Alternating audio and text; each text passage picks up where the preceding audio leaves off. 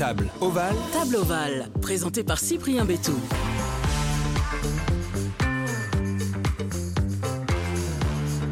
Bonjour à toutes et à tous, très heureux de vous retrouver dans ce nouvel épisode de Table Ovale, le podcast rugby, mais pas seulement, car nous allons aller ensemble à la rencontre de joueurs de rugby en activité ou retirés des terrains afin d'évoquer leur carrière, mais surtout de découvrir les personnalités qui se cachent derrière le ballon ovale. Et pour ça, on ne perd pas plus de temps, on passe à table. Et pour cet épisode, j'ai la chance d'être aux côtés d'un joueur inclassable, un esprit libre et un touche-à-tout, celui qu'on surnomme la Guille. Philippe Guillard, bonjour. Salut. Ça va Ça va, c'est rien. En forme Ouais, je crois. Ouais Ouais, je dis toujours ça parce qu'il y a passé un âge, on, on- on voit, on voit que l'extérieur, quoi. Alors maintenant, on commence à faire des, des scanners, des trucs. Quand je vois tout ce qui tombe autour de nous, là, c'est terrible, quoi. Donc, euh, on est en vie, donc c'est bien. Mais en tout cas, l'extérieur est très joli, si je peux Ouais. me permettre. C'est- en forme, c'est affûté, c'est affûté. va, merci. Bon, est-ce qu'on on- peut dire où on est pour enregistrer ce podcast? Normalement, on le fait dans un restaurant, mais quand on a préparé ça ensemble, euh, tu m'as dit, mais le restaurant, c'est moi. C'est ça, en gros, maintenant, ouais, quelques enfin, le restaurant, c'est chez moi. Ouais, parce voilà, c'est ça. Je vais plus au resto. Comme je me démerde pas trop mal en cuisine, il paraît. euh, donc, euh, en fait, je fais à manger et on fait les bouffes ici. Et c'est bien plus sympa parce que du coup, on peut rester 5 heures à table, quoi. 8 heures, même 10 heures. Et puis reprendre le dîner après. Il y a toujours quelque chose à manger et à, à grignoter et, à, et à, à boire, quoi.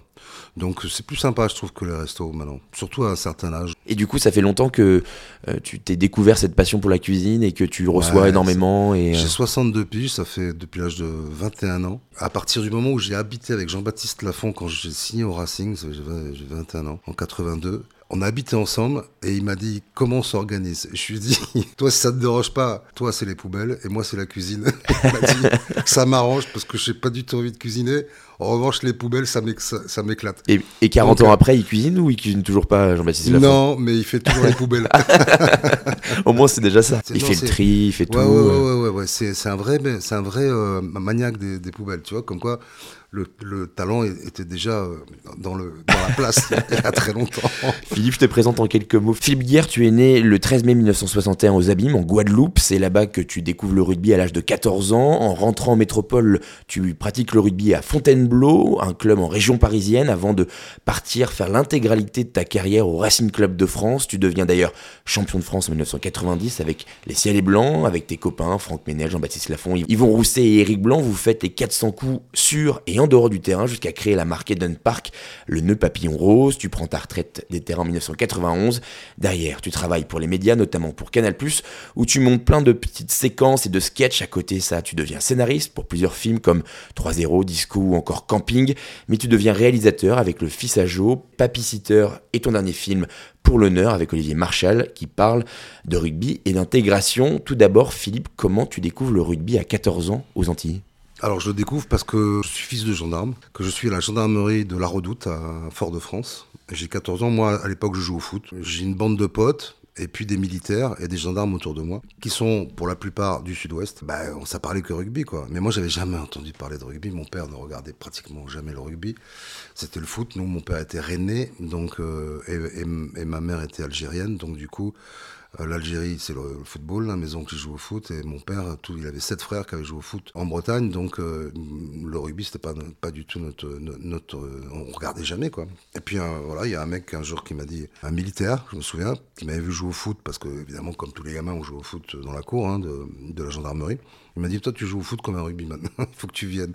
En fait, j'étais déjà costaud à 14 ans. Et mon père m'a laissé aller au rugby, mais il était fâché parce que il trouvait que j'étais bon au foot et que j'aurais mieux fait de faire une carrière au foot jusqu'au moment où, après, ça a marché pour moi, où là, d'un seul coup. il- Mais au départ, il n'était pas d'accord. Sauf que il était quand même assez cool. Ça m'a permis, moi, parce que j'étais qu'avec des seniors, qu'avec des militaires, de pouvoir sortir à partir de 14 ans. parce que j'étais entouré de mecs qui étaient quand même matures et militaires et gendarmes, quoi. Et Donc, du euh, coup, du coup, ils- euh, ils t'ont pris sous, sur. Ouais, et- ouais. Avant de rentrer en France, je joue euh, un match contre le, le porte-avions, Foch. On leur met une raclée, mais. euh, Et moi, j'ai l'impression que je suis sélectionné en équipe de France. là. J'avais marqué 4, 5, 6 essais. Parce que, évidemment, je jouais, contre, je jouais contre des mecs qui avaient euh, 40 ans. À l'époque, j'avais 15 ans. Et tu 14, cavalais 15 quoi j'étais rapide, parce que c'est ce que j'ai eu finalement toute ma carrière. Le seul vrai talent que j'avais, c'était ma vitesse. Et donc, du coup, euh, évidemment, les mecs, ils, ils, ils m'attrapaient pas. En plus, ils descendaient, ils venaient de faire euh, 8000 km en, en, bateau. Ils avaient, ils tanguaient encore sûrement au bord des mêlées, tu vois, donc les mecs, ils étaient avec un gros ventre et tout. Donc, euh, Et toi, t'en profitais comme jamais. et moi, j'ai, mais moi, je croyais que j'étais, voilà, donc, euh, et je suis arrivé à Fontainebleau, et puis voilà, j'ai joué en cadet. Et du coup, est-ce que c'était euh, c'était ça ton rêve quand tu étais jeune Tu rêvais de quoi? Tu rêvais de faire une carrière dans le foot à la base, dans le rugby ensuite, ou tu rêvais de toute autre chose Tu pouvais pas imaginer que ça pouvait être ton métier pendant des années? J'ai forcément rêvé d'être un sportif de haut niveau. Parce que j'ai toujours été bercé par ça. Mon père me faisait jouer déjà très jeune dans l'équipe de gendarmerie de volleyball, où j'étais le passeur. Ensuite, euh, il m'a mis au football très rapidement. À 16 ans, j'ai passé mon brevet de maître nageur sauveteur. D'ailleurs, j'avais pas le mental d'un champion, mais parce que j'ai toujours aimé un peu tout à la fois et je voulais pas que le sport m'empêche de vivre euh, non plus, tu vois. Donc euh, c'est peut-être aussi pour ça qu'à un moment, euh, je me suis contenté et c'était déjà pas mal d'arriver en première division, donc en top 14 d'aujourd'hui, dans une grande équipe où j'avais quand même la moitié de l'équipe qui jouait en équipe de France, quoi. Donc moi, j'étais fier de ça. Mais moi, j'étais un bon petit joueur, avec de temps en temps des Fulgurance. des, des fulgurances. et puis voilà, mais pas assez constant, pas assez sérieux, pas assez. euh, tu vois. Et c'est pour ça qu'après, quand j'ai commencé à travailler, j'ai fait toutes les conneries sur Canal, j'ai fait mes films et tout. Mais j'ai jamais autant travaillé. Je suis un vrai bosseur, en Mm. fait. Et je n'ai pas eu cette euh, discipline. Quand on habitait avec Jean-Baptiste, Jean-Baptiste, partait tous les matins courir, même si on s'entraînait le soir. Moi, je le regardais partir, je disais, Mm. moi, je prenais un café, j'allumais une clope. hein. Et alors, si en plus tu travailles pas et que tu n'as pas la classe internationale, tu peux pas être international. C'est pas possible. Mais tu as la chance de jouer, De faire une belle de carrière. faire quand une belle carrière dans un grand club Avec qui un existe titre. encore, Avec un avec un titre et avec surtout une bande de fous. Mais, mais toucher le bouclier, c'est quand même pas donné à tout le monde. Donc ça, Ah, montre, ça montre que la carrière est, est réussie quand même. Tu sais, j'ai été toujours marqué par. euh, une fois, je, je vais à une finale Toulon-Castres, je crois. C'est quand Castres gagne Ouais. contre Toulon. Ils viennent d'être champions d'Europe, Toulon, et ils perdent contre Castres. Je vois Bastaro monter les escaliers pour prendre sa médaille. Et les larmes aux yeux. Wilkinson, non. Bakis Botan, non. Les étrangers à Toulon ne comprenaient pas Mm. la puissance que représente un simple bout de bois. Parce que c'est notre culture. C'est pas la leur. Ouais, bien sûr. Et ils ne comprenaient pas pourquoi on était, que les Toulonnais étaient extrêmement malheureux. Alors que dix jours avant, Ils étaient champions d'Europe. Pour eux, c'est mieux d'être champion. Enfin, tu vois, Oui. comme au football, quoi. Mais je pense qu'à choisir, les Toulonnais auraient préféré euh, le Ah Brennus euh, que. Les supporters, Ouais, bien sûr, les supporters. Quand je dis les Toulonnais, je ouais. parle des supporters. Ouais. le peuple. ouais, bien sûr. Parce que c'est ce qu'il y a de plus dur à gagner. Tu te souviens de l'émotion que ça te que ça te procure quand tu sais que tu gagnes, que vous gagnez, que tu vas soulever ce bouclier. Quand Ouais, tu réalises sûr. que vous gagnez, que vous avez, moi, que tu vas souviens- soulever le, Alors le moi, je me bouclier. souviens de cette émotion pour un truc encore plus particulier parce que je dois pas la jouer cette finale. Donc, je me suis fait un truc qui est très très rare. Ah, le mardi soir à l'entraînement, je me suis fait, ça a pété. C'est la gaine du tendon long péronnier qui passe sous la malléole et qui te permet d'avoir l'extension du pied. C'est à droite, donc du pied droit. Donc, je ne peux plus marcher. Et là, je fais mercredi, jeudi, acupuncteur. Surtout, Jean-Bernard Cruchet, dit la cruche, qui m'avait dit je vais te construire une malléole femelle, donc qui va venir se coller à ta malléole mâle. L'os, il est, il est sortant de la Mhm, malléole, tu vois.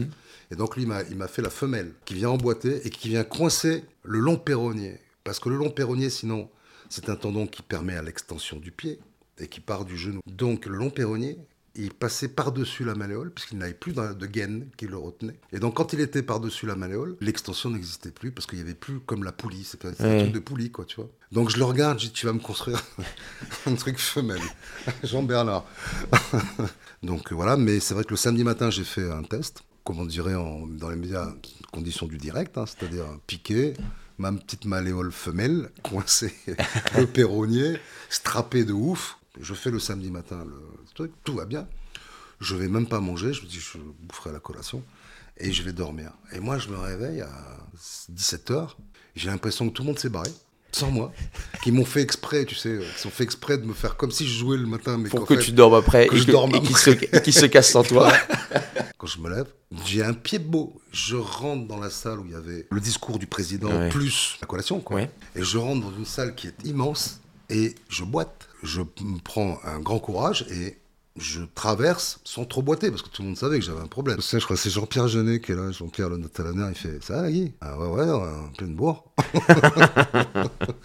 pleine bourre. Il n'y avait plus d'antidouleur. Donc j'ai mal, je ne peux pas marcher, j'ai mal, j'ai un pied beau. J'arrive au Parc des Princes avec des béquilles. Et là, il y a des potes journalistes qui sont là, il y a des mecs qui sont un peu les dirigeants, tout ça. Disent Ah putain, tu joues pas finalement Je dis Bah si, si, je joue. Tu- Ah, tu joues. je t'en béquille. Et puis bon, j'ai jeté les béquilles, je dis Bon, je marche. hein. Puis j'attendais ma piqûre. c'est- Une piqûre antidouleur. Hmm. Donc je suis pas sur la photo d'équipe parce que quand on m'appelle, moi j'attends ma piqûre. Et je peux pas arriver pour faire la, la photo. Et quand on m'appelle, je me souviens, c'était René Bonnefond qui était entraîneur, qui était euh, dirigeant. Euh, René, il, me- il me dit, Lagui, il faut que tu viennes, il y a la photo de l'équipe et tout. Je dis, bah non, je ne vais pas venir à la photo. Le temps que j'arrive là-bas, en boitant, la photo sera finie. Je, je vais recroiser tout le monde, donc je vais avoir l'air con. donc je dis, je reste dans les vestiaires, au chaud, laisse tomber, c'est pas grave, je m'en fous de la photo, je m'en fous de la photo. Je suis rentré pour m'échauffer, j'ai fait un piqûre, j'ai pris ma petite malléole femelle. J'aurais dû la garder, je sais plus où elle est, putain. J'aurais dû la garder parce qu'elle était incroyable. Ouais. Jean-Bert, il m'avait fait en résine une petite malléole femelle. Incroyable. Cette finale a une saveur incroyablement différente. Et quand je rentre, je me souviens, un premier ballon, je rentre dans la gueule, je sais pas. Puis j'ai pas mal, puis voilà. Sauf que j'ai des sensations qui sont bizarres à droite, tu vois. Et je me souviens, je dis toujours en, en- en faisant rire, mais je dis toujours que à un moment, je fais un coup de pied de recentrage. On était samedi à peu près, il devait être à peu près 21h30 quand je le fais. Il est arrivé le vendredi de la veille, quoi. Rétroactif, quoi. Parce que j'avais pas de sensation pour taper. Il fallait Ouais. pas que je tape au pied. Mais t'as fait la finale et t'as. Ah oui, j'ai fait la finale. il y a eu la prolongation. Je sais qu'à l'époque, on avait. Euh, Quand Lantin me dit, euh, il me dit bon, écoute, euh, est-ce qu'à la fin du match, il me dit il y a prolong, hein, d'accord. Donc est-ce que tu vas tenir jusqu'à la fin du match? Parce que sinon, je te remplace maintenant. Parce que si jamais tu pètes et que j'ai remplacé tout le monde, Hmm. On peut, on, on, va jouer finir à à 14. 14. Je lui dis, écoute, le mec qui va me sortir du terrain, là, il est pas, il est pas né encore, c'est pas toi. je me souviens que je lui dis ça à Christian. Je lui dis, c'est pas toi. je Et, suis et- resté et du coup, euh, du coup, après ce, ce titre, la troisième mi-temps, elle, est, elle est douloureuse ou pas? Ou t'es dans l'euphorie et du coup t'as pas mal au t'as- t'as- T'es dans l'euphorie, t'as mal nulle part. Mais il fallait qu'on attende que ça redégonfle pour Ouais. pouvoir me faire opérer. Je me suis fait opérer, j'ai Mhm. fait quand même trois mois de plâtre. Ah hein. Ouais. Donc t'avais quand même, oui, la, la vraie grosse blessure qui Mais tu sais, euh, le mec qui m'a opéré, je l'avais quand même vu le mercredi, donc trois jours avant. il, t'avait dit jamais tu avais joueras. dit- Alors là, je lui avais dit surtout, je lui ai dit, est-ce que tu penses que je risque quelque chose? J'ai pas envie d'une atrophie. quoi. Ouais. Il m'a regardé, il me fait, je sais pas, j'ai jamais vu ce cas de figure. j'ai dit, ah C'est merde. hyper rassurant. Je me dis, j'ai jamais vu. J'ai jamais vu un mec qui va faire une heure et demie de, de, de- de rugby, une finale avec un truc comme ça. C'est donc euh, c'est- voilà, on verra. Mais après, j'avais un tendon comme ça, donc il a fallu. Ouais. Je me suis fait opérer une semaine après, pratiquement. Comment t'as vécu euh, tes années au Racing Club de France, cette liberté, cette insouciance? Euh, Je rappelle, vous aviez une bande de, de, De potes, de fous qui euh, faisaient euh, les 400 coups sur et en dehors des terrains. Le nœud papillon rose, euh, la coupe de champagne à la mi-temps, euh, et j'en passe et des meilleurs. C'est quoi tes souvenirs? Comment c'est monté Ben, en fait, moi j'ai eu la chance d'arriver au tout départ, c'est-à-dire qu'au départ on n'avait pas, on n'avait pas ça. Donc en 82, quand je signe, Jean-Baptiste Lafont, Eric Blanc, Yvon Rousset, on est quatre. Mais c'est vrai qu'on décide d'habiter ensemble et d'habiter dans deux appartements un peu l'un à côté de l'autre et on, voilà, on crée quatre mecs voilà, qui, sont, qui ont 21 ans, 22, 23 ans, euh, qui, qui sortent euh, dans, les, endroits un peu à la mode de Paris. Euh, voilà, on crée, cette espèce de d'unité de quatre mecs, et puis au fur et à mesure, on était les plus jeunes, hein, parce qu'à l'époque, il y, avait encore des anciens, et au fur et à mesure, voilà, la, jeunesse arrive, et on, fait tout ce qu'on a fait, mais quand au départ, on a, au premier début du départ, on, a joué avec des, des caleçons roses. Je crois que Franck arrive en 84, Franck Menel, donc lui aussi, nous a amené quelque chose de fou, parce qu'il transperçait les défenses, donc il nous a permis de gagner beaucoup de matchs.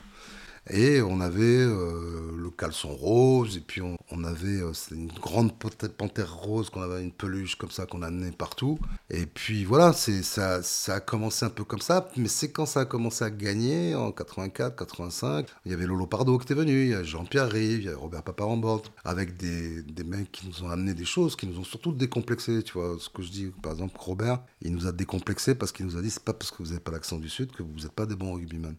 Parce que nous, on était toujours tétanisés quand Mm. on jouait Toulouse. Parce que pour nous, c'était, euh, voilà, Toulouse, t'es pas né là-bas, tu pouvais pas savoir jouer au rugby, c'est pas possible. Tu vois. Moi, j'ai vécu quand j'étais à Fontainebleau, dès qu'il y avait un mec qui arrivait de Toulouse, il jouait en première. Hmm, Je l'ai pas vu jouer encore. hein. Il était prof de gym, il jouait en première.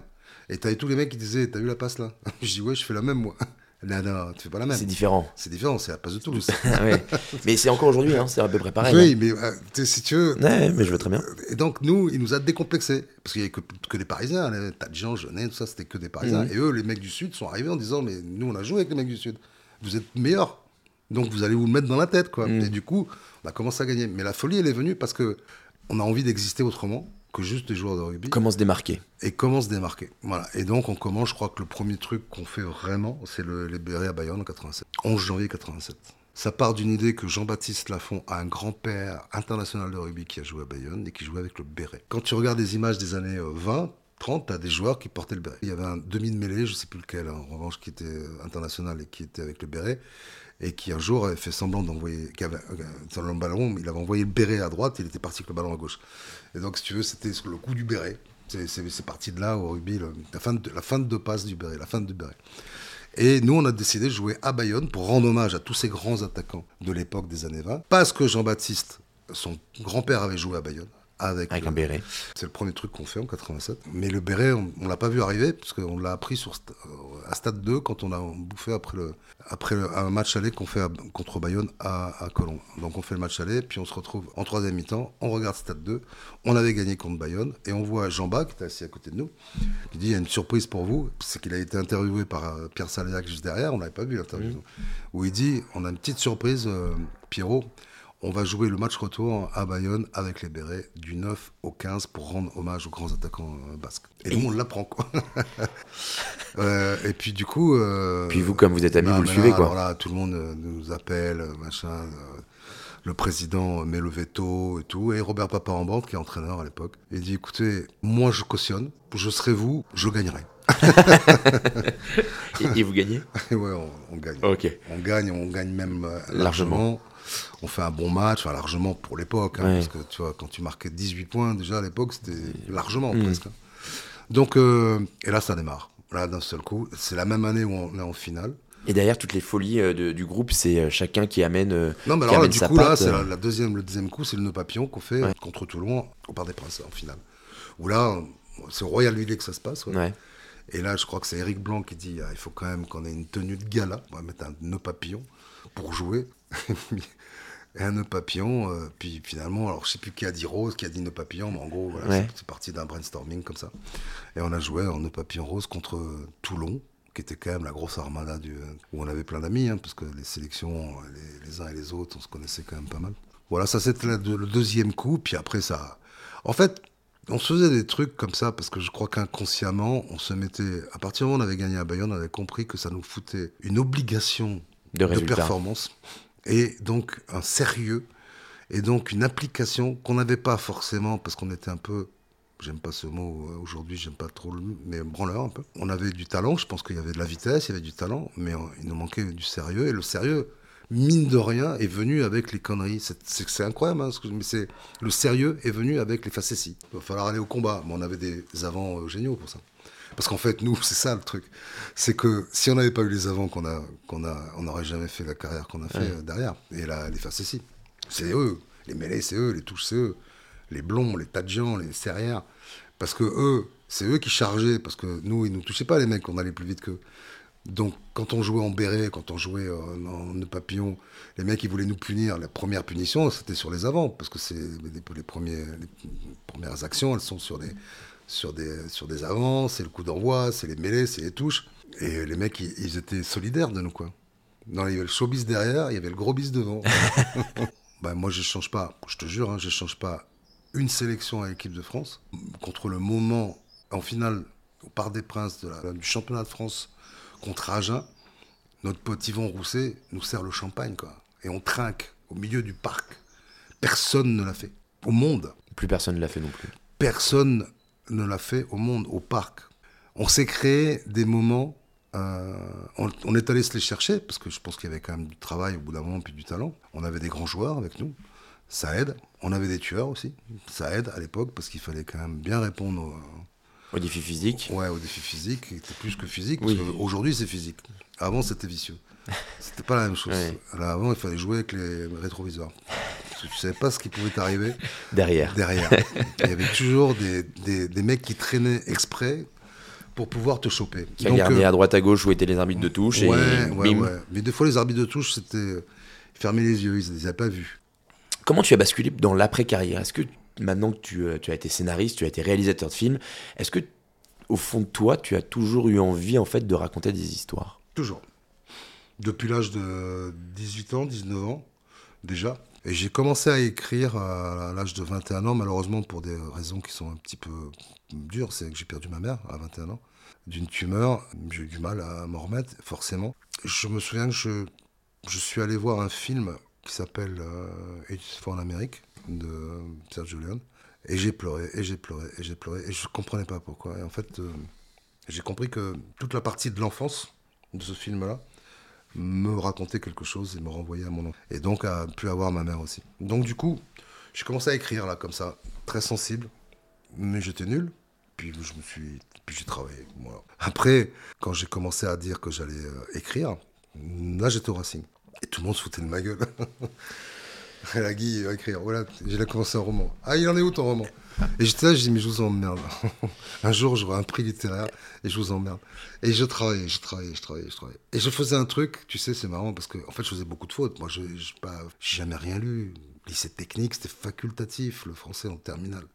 J'ai jamais rien lu, les racines, les machins, les. J'étais catastrophique, sauf que j'avais un cœur et j'avais des tripes. Et c'est ce qui a fait que j'écrivais des trucs. Mais quand j'ai commencé à écrire mon premier roman, j'allais dans les librairies non, chez le libraire d'en bas, en fait, mon pote. Et lui, d'un seul coup, il a vu la transformation. Au lieu d'acheter le Midi Olympique, je lui demandais, dis-moi. Le Midi Olympique et en plus. je lui demandais, je lui disais, mais c'est quoi l'auteur? Dis-moi l'écrivain qui t'a bousculé. Tout ça. Il me dit, il y en a beaucoup et tout. Je dis, bah, je sais pas, parle-moi. Et il me disait, bah, euh, t'as lu Zola Je dis, non, file-moi un Zola. Je prenais un Zola, je m'installais sur l'escalier et je lisais Zola. Et je dis, oh, bon, pas terrible. pas terrible. Dis, file-moi un autre là, parce que Zola, puis c'est gros. Ils étaient payés à la page ou quoi, les mecs Je, dis, oh, file-moi un autre. Ah, ah t'as, t'as ah, Dostoevsky, genre, Dostoevsky là. File-moi l'idiot, l'idiot, ça va bien aller ça. Allez, je disais l'idiot, je fais, ah ouais, extrêmement fort, puissant tu vois, il, me parlait de la littérature comme le vin, comme mes hmm. potes me parlaient du vin. Mais du coup, tu t'as raconté des histoires que ce soit dans tes romans, mais que ce soit aussi quand tu es scénariste, maintenant quand tu es réalisateur. Ça, c'est quelque chose qui continue à t'animer aussi aujourd'hui? Ouais, toujours. Hein. Quand on me dit quand est-ce que, euh, quand est-ce que tu veux faire un film, je dis ben, quand j'aurai une belle histoire à raconter. quoi. C'est dur, hein, parce que j'hésite encore à refaire des films parce qu'on me donne plus les moyens maintenant, parce que j'ai pas, pas, je fais pas des films qui cartonnent, donc euh, ils cartonnent en télé, mhm. mais ils cartonnent pas au cinéma. Donc, euh, on me donne de moins en moins de moyens pour les faire au cinéma. Mais en plus, je remets quand même le, facteur sur le vélo et l'église au milieu du village. J'ai pas fait beaucoup d'entrées euh, pour l'honneur, mais personne ne fait des entrées. Hein. C'est-à-dire que j'ai fait 190 000 entrées, ce qui est. Il y a 10 ans, c'était un flop. Mais aujourd'hui, on est euh, centième sur les 400 films qui sortent par an de, français. Hein. On parle français, parce que les autres, on n'est pas invités. Mais donc c'est pas voilà, moi je vois des films sur Canal qui passent, je vais pas les nommer, ils sont à 80 000 entrées hein. mm. et avec euh, des grands acteurs. Hein. Donc euh, donc je me, je me, je, me, je, me, suis senti très rabaissé à un moment, puis à un moment je me suis dit bon c'est pas c'est pas si nul que ça, tout va bien quoi. Il y a des mecs qui aiment pas, il y en a qui aiment, ça c'est normal etc. Mais c'est vrai qu'après le succès du fils à Joe, forcément j'en ai bavé pour ça, tu vois. Donc on me donne plus assez d'argent, donc ça ça rabaisse l'écriture. C'est-à-dire que tout ce que tu écris au cinéma ça coûte un tarif. Quand tu fais un roman, ça coûte rien, ça coûte du mm. papier. Si tu veux que ton héros aille au Brésil, il peut y aller. Il peut y aller, ça te coûte une page d'imprimé, mm. c'est tout. Au cinéma, déjà tu peux mettre un million. oui. Si tu veux, quand j'ai commencé, quand j'ai coécrit 3-0 euh, avec Fabien Antoniente, le, le, héros qui était joué par Lanvin au départ il était à Monaco. Et je me souviens, j'ai dit à Fabien, j'ai dit à Fabien, Fabien, un mec comme Gérard Lanvin, beau gosse, ancien agent, sur le départ, parce qu'il est un peu magouilleur, qui aime le football, il n'est pas à Monaco. Il est au Brésil. Il m'a fait, c'est génial, il est au Brésil. Les producteurs sont arrivés, on fait. Il est à Monaco. Il est à Monaco. et là, le Brésil a tué le film. Hein. C'est-à-dire que je sais que sur le budget, ça a été catastrophique. Mais il était au Brésil. Ben oui. Et puis tu, tu vends du rêve, quoi. À Monaco, il y a que des vieux, des vieilles avec, euh, avec enfin, souvent avec des, refaites. Donc euh, c'est pas, c'est pas luxe. Enfin, tu vois, ça c'était les années, c'était Gabin, c'était euh, Delon qui faisait des films à Monaco parce qu'il y a le côté un peu casino et tout. Mais le football, c'est Brésil, hein, dire, surtout dans les années 2000. Quoi. Et d'ailleurs, ils sont champions du monde juste après la sortie du film Brésil. Mais euh, voilà, donc si tu veux, euh, on me donne de moins en moins d'argent, donc euh, j'essaye de, de me dire que je vais repartir à la romance, quoi. C'est-à-dire mon ordi, mon chez moi. Philippe, ce podcast se nomme Table Val. Quel est ton lien donc avec la table? On en a parlé un peu au début, la nourriture, tout ça. Euh, est-ce que tu as un plat que tu adores manger et un autre que tu adores faire ou est-ce que c'est le même du coup?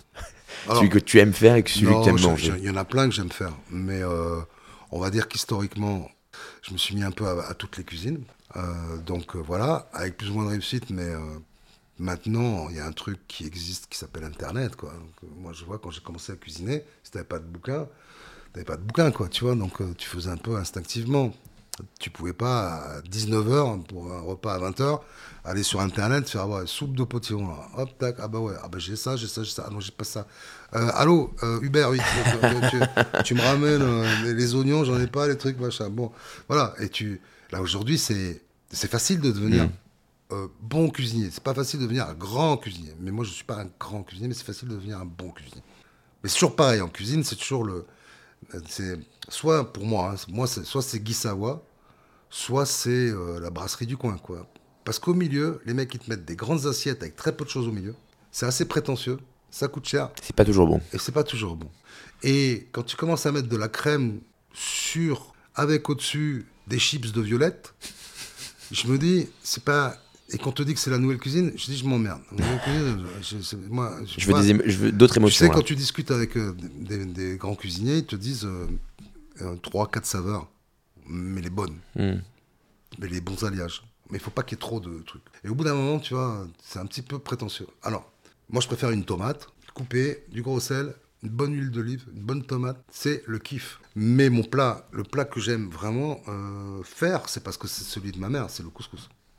Je crois qu'il y en a eu un il n'y a pas longtemps là. Ouais, il y en a eu un, quelques collègues qui sont passés en podcast chez toi d'ailleurs. Mais non, ça c'est un truc. Euh, mais parce que c'est culturel chez, chez, ma mère et tout. C'est-à-dire que. Mais si tu veux, c'était quelque chose. J'avais fait tous les plats du monde sauf le, le couscous. Le couscous, c'est le plat de la famille. J'ai toujours eu peur d'être ridicule, quoi. Hmm. Donc, euh, je suis passé par plein de plats. Puis un jour, j'ai dit à mon fils, j'ai attends, c'est bon, on est en plein Covid. Qu'est-ce que je risque? je risque rien, c'est dégueulasse. Puis bon, finalement, bam, bam, bam. Après, c'est terrible parce que c'est les souvenirs qui ont fait que j'ai fait un peu le couscous qui ressemble à ma mère. Parce que je sais que le couscous algérien, c'est pas le même que le marocain, que le marocain, euh, je crois même que les Tunisiens, c'est plus le couscous de poisson que le couscous de, viande, tu vois. Donc, il y, en a, tu vas sur Internet, il y en a 2000 les couscous. Puis après, tu essayes de prendre tout. Donc, c'est le couscous. Pour moi, c'est euh, le, traditionnel, le culturel. Pour moi, c'était mon bouclier de bonus. Quoi. Celui que tu aimes faire, du coup, et celui que tu aimes manger, du coup, aussi. Ah ben ouais, puis alors, mais après, non, oui, non, parce que celui que j'aime manger, il y en a trop, là. Quelle a été ta plus forte émotion sur un terrain de rugby, euh, Philippe? Euh, Que je te dise pas de conneries. Bah, la, finale. La finale? Le moment où je rentre, où je vais la faire, la finale, et que je sais que j'ai mon père et mon oncle. Mon oncle, c'était un footballeur voilà, c'était le Brésil, c'était le football. Quand j'ai commencé à jouer au rugby, il m'a dit, mais c'est nul ça. Sauf que là, il était là. Et je me souviens que j'avais filé par des princes deux places que je, savais où ils étaient. Et euh, il y a une photo du groupe, là, quand on est en train de. Là, comme ça, on attend Mitterrand. Ben, je les regarde tous les deux et je vois mon père et je vois, je vois mon oncle. Je les vois. Ils sont fiers. Ils sont là, ils sont debout, tu sais. C'est la présentation des équipes et tout. Je crois que c'est le moment euh, clé parce qu'il raconte tellement de choses. D'ailleurs, c'est un peu le moment clé pour tellement de gens, tellement de joueurs qui te racontent ça. Un frère, un frère disparu, un, pote, un, père. Euh. C'est des moments comme ça, parce que c'est des moments où les gens ont cru en toi ou pas cru en toi. Euh, et toi, t'es là. Et t'es là, euh, tu le dois à quoi? Il s'en passe des choses. Si tu réfléchis bien, t'es un quinzième de l'équipe. C'est pas grâce à toi si on est en finale. de temps en temps, tu marques un essai, de temps en temps. Et, c'est, en fait, c'est, là où tu te dis que, en fait, tout seul, t'es rien, mais là, t'es fort, là, t'as, tes potes. Mais c'est ça le moment magique, c'est de. Et ouais, je me souviens d'avoir regretté que ma mère ne soit pas là. Moi, je pense que c'est le plus grand regret, c'est ce qui m'anime, en fait. Tu me demandais pourquoi tu écris, parce, parce qu'en fait, je pense que j'aurais toute ma vie la tristesse de savoir, malheureusement, que ma mère, euh, moi quand, ma mère est morte, j'ai rien fait encore. J'ai 20 ans, je travaille à Carrefour. j'ai rien fait encore. Toute ma vie, je regretterais que ma mère n'ait pas vu tout ce que je suis devenu. D'abord en tant qu'homme, c'est-à-dire je pense être un bon père, voilà, quelqu'un de, respectable, en tous les cas, euh, plein d'affection et d'amour. Euh, et voilà, c'est ça, parce que c'est elle qui m'a mis au monde, tu vois. Et ça, ça me fait chier. Parce que je me dis toujours, euh, si tu avais été là, euh, tu serais fier. Quelle est ta plus grande qualité et ton plus grand défaut C'est de pas la connaître. c'est pas de la ça- c'est pas de la connaître et tant mieux parce que sinon après tu la tu l'affiches à chaque fois quoi. Non, je sais pas, c'est euh, bah voilà. En fait, tu bah, j'ai j'ai la réponse pour les deux. hein. C'est un seul mot, je suis un sentimental. En étant un sentimental, c'est une grande qualité parce que euh, parce que j'aime les gens et je leur accorde beaucoup de temps, de, de pardon. euh. Et en même temps, euh, mon plus grand défaut, c'est d'être un sentimental parce que bah, je prends tout euh, Très à cœur. très. Ouais, mais je suis très vite, je suis très blessé, je suis très vite blessé quoi. D'un seul coup, je prends des fois des critiques pour des mecs que je connais pas quoi, tu vois. Mais comme je suis un sentimental, tout me blesse Hmm. Ou tout me m'enchante, tu vois. Mais c'est euh, voilà, donc ça veut dire que Extrême dans les deux sens. ouais, c'est-à-dire que quand je suis haut, je suis très haut. Quand je suis bas, je suis très bas. Est-ce qu'il y a un sujet de société qui te tient à cœur, une association dont tu es le parrain ou dont un de tes copains est le parrain, dont tu as envie de parler et de Ah mettre bah en avant dans le podcast? Ben, évidemment, c'est euh, notre rugby French Flair. Nous étions en Colombie, là. Je fais partie d'une d'une association qui s'appelle Rugby French Flair, dont les têtes de figure sont Cédric Desbos, Yann Deleg et Jean-Baptiste Ozanne. Euh, nous sommes un tas d'anciens joueurs, internationaux, euh, nationaux, euh, et depuis maintenant une bonne douzaine d'années, nous partons dans les pays en difficulté monter des clubs de rugby de gosses et des écoles de rugby avec du matériel, des chèques, des partenaires, en association avec des associations sur place. Donc nous avons fait le Brésil, nous avons fait le Mexique, nous avons fait la Colombie, nous avons fait Madagascar, nous avons fait le Sénégal, nous avons fait plein de pays, et on revient souvent pour voir comment Ça évolue. ça. Nous en étions, nous étions tous, on est une trentaine, hein, on est une trente euh, à partir. Il y a les Toulonnais, euh, Louvet, il y a toute la bande. C'est à la fois des mecs avec qui on a joué. Il y avait Lou- Louis Picamol cette année. Mhm. Et on va tous les jours dans un quartier difficile. Euh, là, par exemple, en Colombie, on a fait tous les jours un quartier difficile avec, on a, on, fait jouer les gamins soit en initiation, soit en perfectionnement, parce qu'il y a déjà des gosses qui jouent. Beaucoup de filles aussi, et dans les quartiers difficiles. hein. On va dans des endroits euh, narcos, beaucoup, pauvres, très très pauvres. Et nous, on amène, euh, mais on est surpris parce qu'on on, on est misérabiliste, et en fait, eux, ils ont toujours la banane, ils ont toujours le sourire. Et donc tous les jours, on fait ça. Bon, c'est pas de tout repos, parce que tous les soirs, évidemment, tu as 30 mecs euh, qui sont... euh, soit des anciens partenaires, des anciens adversaires, donc c'est rugby. hein, Et c'est discours de vieux combattants. Et c'est discours et c'est apéro, quoi. Donc, euh, faut être costaud. Mais en tous les cas, cette association est magnifique. Rugby euh, French Flair, vous pouvez aller vous renseigner euh, sur leur site, sur euh, les réseaux sociaux également, si vous voulez participer pour les aider Ouais. pour un prochain voyage, parce que c'est évidemment important d'amener une structure, un sport. Prochain voyage, c'est à Madagascar. Voilà, Madagascar, où vous êtes déjà allé il y a Ouais. quelques années. Et oui, vous parce qu'on fait du suivi. Voilà, exactement. On n'essaye pas d'implanter tout partout, mais on essaye d'implanter là où on a Et de construire. contacts. Et de construire de durablement. construire, ouais. En tout cas, c'est noté, rugby, French flair. Enfin, le mot de la fin, Philippe, il est à toi. Ça peut être euh, un mot, une phrase, une pensée, une recommandation, un silence. Enfin bref, le micro, il t'appartient. J'aurais été Jean-Baptiste Lafont, j'aurais dit euh, le mot, le mot fin. c'est comme un... parce que Jean-Baptiste, il a toujours, toujours ce truc comme ça. Il s'est toujours marré parce que sur des, débilités, il était... euh, par exemple, quand on signait le livre d'or, il disait ce livre d'or, il ne faut pas le réveiller. Donc, il nous la faisait à chaque livre d'or. Mais ça peut être le mot fin. Non, non, c'est au contraire, c'est le mot début. C'est le début. Voilà, chaque fin est un début de quelque chose. Et euh, là, on- toi, tu vas débuter un autre truc, là, tu vas partir. Moi, je vais redébuter quelque chose d'autre. Donc, il n'y a pas de fin. Ça n'existe pas, la fin. Eh ben alors, on continue. On continue. Merci encore Philippe de m'avoir euh, d'avoir accepté mon invitation et de t'être confié dans Table Val. Bonne continuation dans tous tes projets. C'était le 17e épisode de Table Val, le podcast rugby, mais pas seulement. Vous l'aurez compris que vous pouvez commenter et noter sur les plateformes d'écoute habituelles comme Spotify, Deezer ou encore Apple Podcast. Vous pouvez également écouter et réécouter les autres épisodes sur toutes ces plateformes. N'hésitez pas à le faire et n'hésitez pas non plus à suivre le compte Instagram Table Val. Et comme dit le proverbe, la table est l'entremetteuse de l'amitié. Merci Philippe. Merci, euh, Cyprien. C'était un petit bonheur.